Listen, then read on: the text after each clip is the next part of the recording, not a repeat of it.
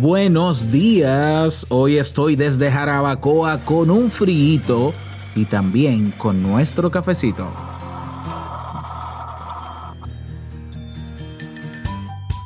Has tomado la decisión de jugar algo en particular, pero entonces te encuentras dentro de un grupo de personas o un ambiente donde no sabes si jugar, quedarte en la banca o no participar del juego. Antes de tomar la decisión final, quiero que escuches mi reflexión, porque estoy seguro que te puede ayudar. ¿Te animas? Venga pues, salud. Lo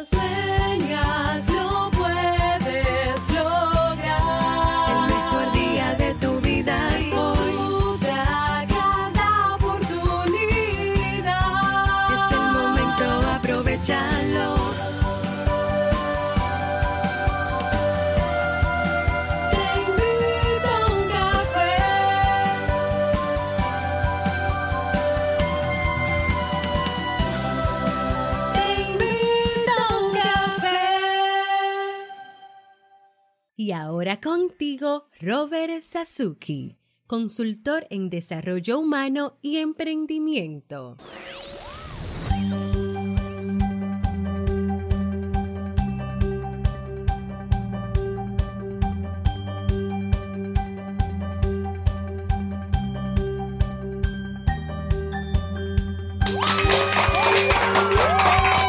Hola, ¿qué tal con esa energía positiva, esos aplausos? Y aquí tu cafecito desde Jarabacoa City.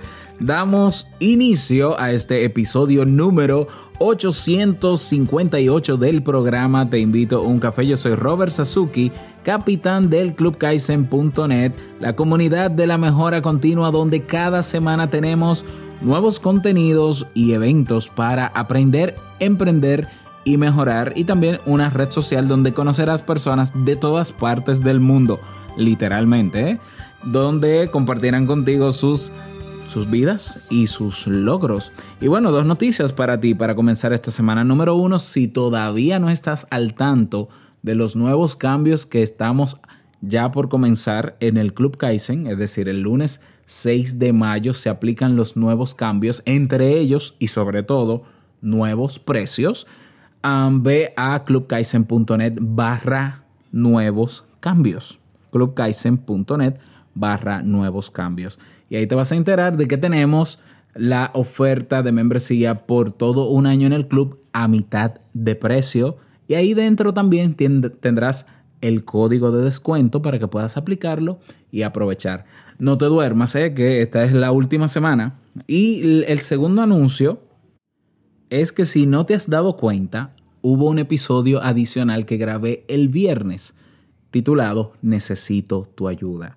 Claro que eh, seguro que ya apareció en tu reproductor, seguro que quizás lo escuchaste o quizás no, pero tómate un momentito en el día para escucharlo y no solamente para escucharlo, lo que más me urge es tu respuesta.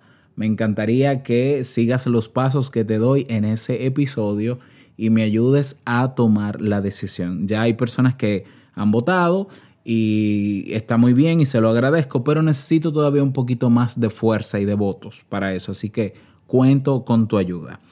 ¿Qué te parece si comenzamos con el tema? Pero no sin antes escuchar la frase con cafeína. Porque una frase puede cambiar tu forma de ver la vida, te presentamos la frase con cafeína.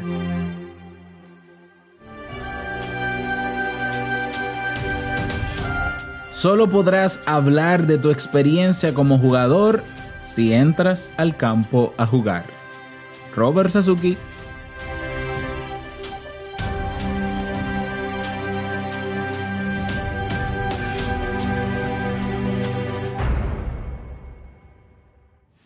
Bien, vamos a dar inicio al tema central de este episodio que he titulado Entrar, quedarte o salir del campo de juego. Y bueno, hoy estoy grabando desde un pueblo, desde Jarabacoa, ya de la provincia de La Vega, si mal no me equivoco, espero no haberme equivocado porque me matan, pero estoy grabando um, en una habitación de la casa donde estoy, Te voy a poner una foto en Instagram para que veas las condiciones en las, en las que estoy grabando, ¿no? Estoy prácticamente sentado en el piso, pero cumpliendo aquí como siempre con tu cafecito, luego de un fin de semana largo que he disfrutado bastante con la familia.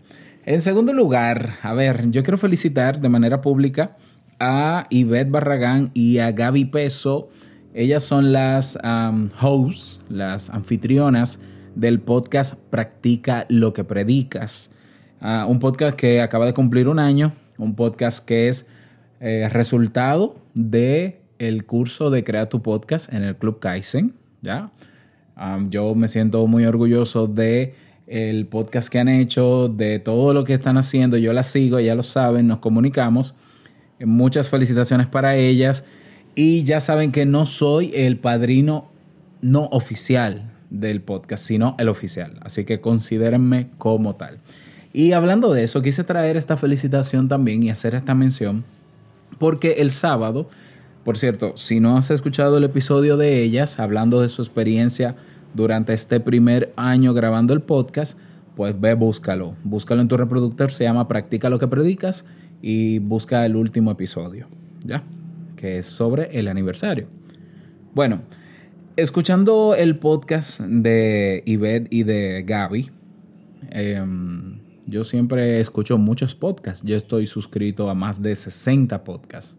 Y me paso el día escuchando podcasts, literalmente, ¿no? Siempre que estoy haciendo algo que no requiere de mucho razonamiento, algo muy mecánico, que si lavar los platos, que si en la casa, que si con eh, moviéndome de un lugar a otro, escucho podcast. Y escuchando el episodio de ellas, uh, hubo una expresión que retumbó en mí, que hizo eco dentro de mí. Ellas mencionaban todo lo que pasaron para decidir hacer o no el podcast y demás. Y una de ellas mencionó que ellas decidieron salir al campo a jugar. Salir al campo a jugar. Una frase sencilla, ¿no? Eh, simplemente un comentario dentro de todo lo que decían. Y esa frase, salir al campo a jugar, retumbó en mí. Y yo comencé a pensar en esa frase. Claro, terminé de escuchar el episodio y seguía pensando, pensando, pensando. Y la anoté y dije, bueno, esto va a ser un tema en Te invito a un café. Y decidí tratarlo en el día de hoy, ¿no? Hacer un análisis de qué significa eso de salir al campo a jugar. Y esto te lo quiero contar con una historia. Te lo quiero explicar con una historia verídica. Es, mi, es parte de mi historia. Donde yo vivo, o donde yo me crié, mejor dicho, porque ahora no vivo ahí, pero donde yo me crié toda mi vida, en la casa de mis padres, muy cerca, a prácticamente una calle, una cuadra, había un, o existe todavía, un play, una cancha de, de, de béisbol, no, un play, aquí se le dice un play, pero es una, un estadio, una especie de estadio de béisbol, muy popular, y eh, se daban clases de béisbol. Había un coach, un manager, que él tenía equipos de diferentes categorías, que si juveniles, que si adultos, que no sé qué. Jugaban softball también. Y más o menos a los, no sé si a los 7, 8 años, mi madre dice, estos muchachos son bastante inquietos, vamos a ponerlos a jugar baloncesto, eh, béisbol, perdón. Porque también eh, todos sabemos que el béisbol en República Dominicana es el deporte más popular y de aquí han salido muy buenos peloteros. Entonces, quién sabe si estos muchachos con todo lo que rinden se dan buenos eh, peloteros. Bueno, mi madre me lleva a la cancha, al play, así le decimos aquí. Me inscribe. Yo duro un mes, dos meses en las prácticas. Y llega el día en que el coach, el manager dice, miren, vamos a comprarles uniformes, tienen que traer tanto dinero para eh, va a venir una persona a tomarle medidas y demás para hacerle los uniformes de la liga, ya del equipo. Y bueno, muy bien. Eh, mi mamá da el dinero, eh, pasa un tiempo y llegan los uniformes. Y yo recuerdo que todo el mundo se estaba poniendo el uniforme, midiéndoselo y todo ya listo, ¿no? Para, para comenzar a usarlo. Y a mí el pantalón no terminaba de subirme. O sea, yo nací con, con las piernas bastante grandes, los muslos sobre todo, y el pantalón no me subía. Y yo le dije al coach, al manager, eh, mira, esto no, no, no me sube. Entonces él entendió que yo eh, me estaba haciendo, eh, que no quería ponerme el pantalón o que no sé qué. Y él me, me dijo una palabra despectiva, como aludiendo a, a, a que si yo era mujercita o mujer, algo así, ¿no? Una palabra bastante despectiva que a mí me sorprendió muchísimo porque a mí me encantaba estar ahí. Era mi líder, era mi manager. Y que él dijera eso, a mí me, me sacó de contexto. Al final yo terminé llorando porque el pantalón nunca me sirvió, por- porque también, a ver, pudo haber sido un tema de mala medida. Simplemente no sirvió, no me sirvió el pantalón y yo fui llorando a mi casa, diciéndole a mi mamá lo que había pasado y diciéndole, yo no vuelvo a jugar béisbol en mi vida. ¿Ya? Y así pasó. Yo terminé dejando de jugar béisbol y terminé odiando el béisbol, literalmente. O sea, primero lo odiaba, luego lo superé, claro que sí.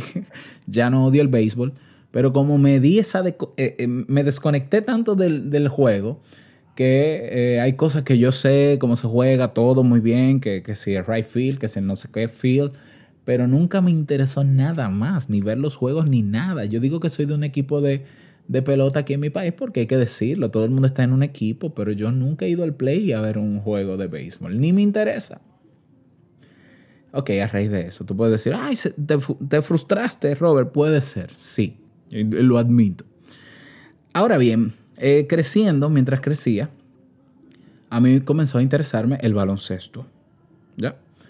Y el baloncesto llamó bastante mi atención, la forma en cómo se jugaba. Cerca de mi casa también había una cancha de baloncesto. Y cuando llegué al bachillerato, en el colegio donde estaba, un instituto técnico, habían varias canchas de baloncesto.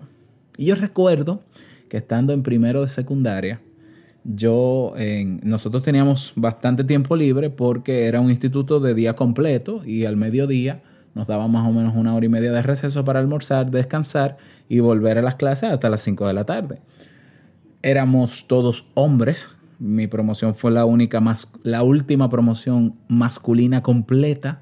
Imagínate, estamos hablando casi 200 muchachos, todos varones.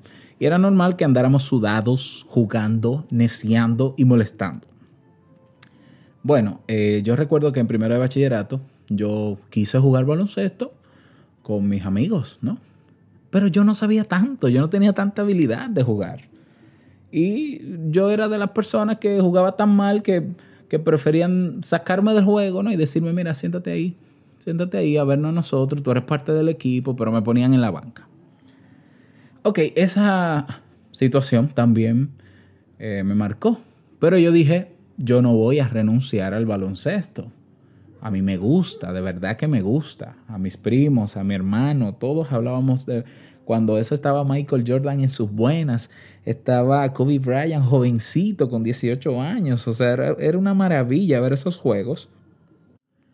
Y yo, en ese caso, yo en vez de quedarme como espectador del juego para siempre y decir es que yo no soy muy bueno, es que yo me sacan del juego, yo decidí entonces practicar más que la media, más que los demás. Practicar más baloncesto que los demás y eh, hasta lograrlo, mi- dominarlo hasta donde yo pudiese. Ya, yo soy ambidiestro, yo tengo, yo puedo hacer cosas con la mano izquierda y con la derecha. Entonces a mí se me daba fácil driblar, dri- bueno, no sé cómo se dice, ¿no? Aquí se dice picar la pelota, ¿no? Hacer los dribles y demás. Bueno, entonces en mi casa se dieron cuenta de mi interés por el baloncesto. Yo siempre he tenido padres que ante los intereses de nosotros siempre respondieron, gracias a Dios y gracias a ellos. Y nos colocaron en la marquesina una cancha de baloncesto. Y yo jugué baloncesto descalzo a mediodía, con hambre, sin ropa. Me quemaba el sol, me daba eh, de todo. Yo me enfermaba y jugaba baloncesto. Y no había un día en que yo no jugase balonce- baloncesto.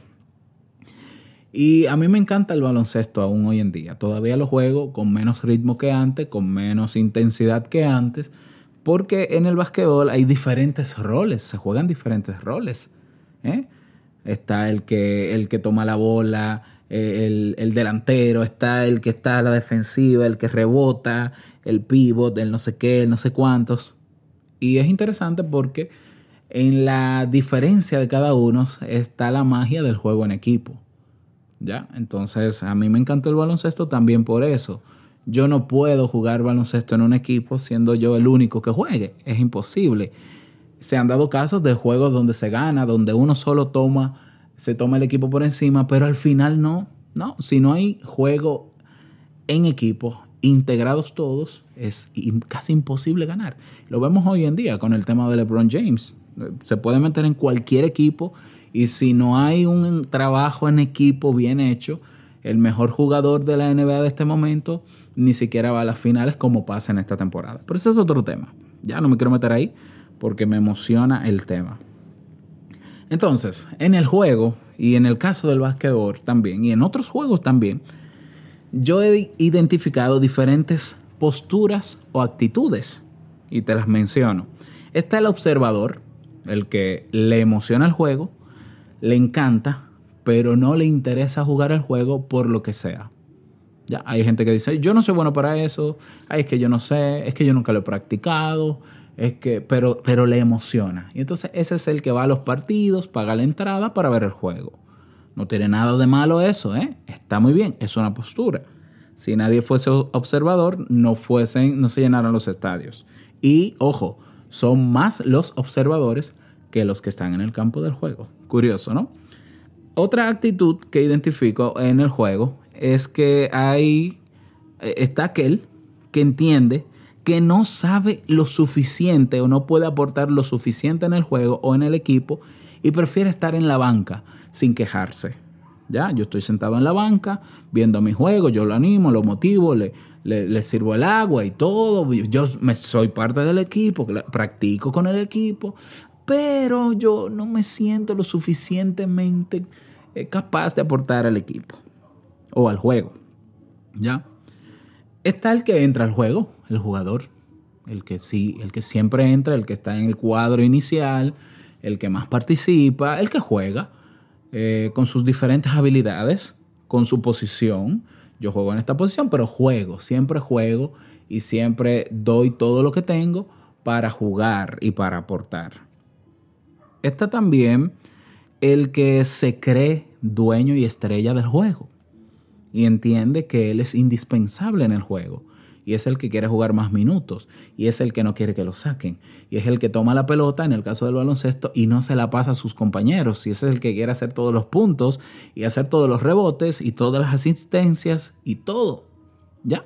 Esa es otra actitud. Esa es otra po- postura dentro de- del juego. Está también al que no le dejan entrar al juego que entiende que sí tiene la, la- la capacidad, que sí tiene el dominio, que sabe que puede aportar, pero el manager no quiere que entre al juego. ¿Por qué? Porque él se enamoró de un, del cuadro que, que mete a jugar y no lo toma en consideración. Pero ese jugador sabe que puede, pero no entra porque el manager no quiere. Y está también el que decide abandonar el juego ya sea porque no lo entran, o porque no se cree lo suficientemente bueno, o porque le pasó algo que no le gustó, y termina no solo saliendo del juego, sino odiando jugar. Y es el que dice, yo en eso no me meto. Como quizás me pasó a mí con el béisbol, claro que sí. Pudiéramos hacer el análisis de diferentes perfiles más. Yo me centré en estos para, obviamente, ¿no? Para, para hacer la reflexión de este tema. Entonces, eh, mi reflexión contigo tiene que ver con esta pregunta. ¿Cuál es tu actitud ante ciertas cosas que quieres lograr? Porque cuando yo hablo de emprender, siempre lo digo, no tiene que ver solo con montar un negocio. Montar un negocio es un emprendimiento, pero emprendimiento puede ser mejorar en algo, dominar algo, conocer, eh, conocer y empoderarte de algo, porque no basta con conocer. Empoderar, eh, emprender, perdón, no es más que tomar acción. Ya. Entonces, ¿cuál es tu actitud ante eso que tú ves a otro logrando, que te emociona mucho y te carga y tú dices, a mí me gustaría lograr eso? ¿Cuál es tu actitud? ¿Ya? Tu actitud es la de espectador o espectadora, observador. Tú eres el que entiende, igual que el jugador, que no, no sabes lo suficiente para meterte en eso y prefieres estar al margen o colaborar detrás de bastidores. Tú eres el que dice, sí, yo voy y entro al juego, lo voy a hacer, cueste lo que cueste, asumiendo la, la, la responsabilidad. ¿eh?